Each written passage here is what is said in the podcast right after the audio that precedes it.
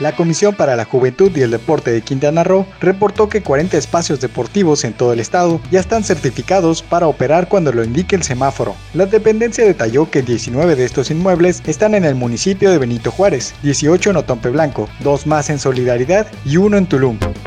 En otras noticias, el Tribunal de Arbitraje Deportivo, por sus siglas en inglés TAS, emitirá a finales de septiembre su fallo correspondiente a la demanda presentada por los Leones Negros, Correcaminos y Venados de Yucatán en contra de la cancelación del ascenso y descenso en el fútbol mexicano. En caso de lograr un veredicto favorable, el TAS notificará a la Federación Mexicana de Fútbol y a la FIFA para que, de manera inapelable, restituyan el ascenso y descenso. Además, tendrán que indemnizar a los tres clubes demandantes por daños y perjuicios.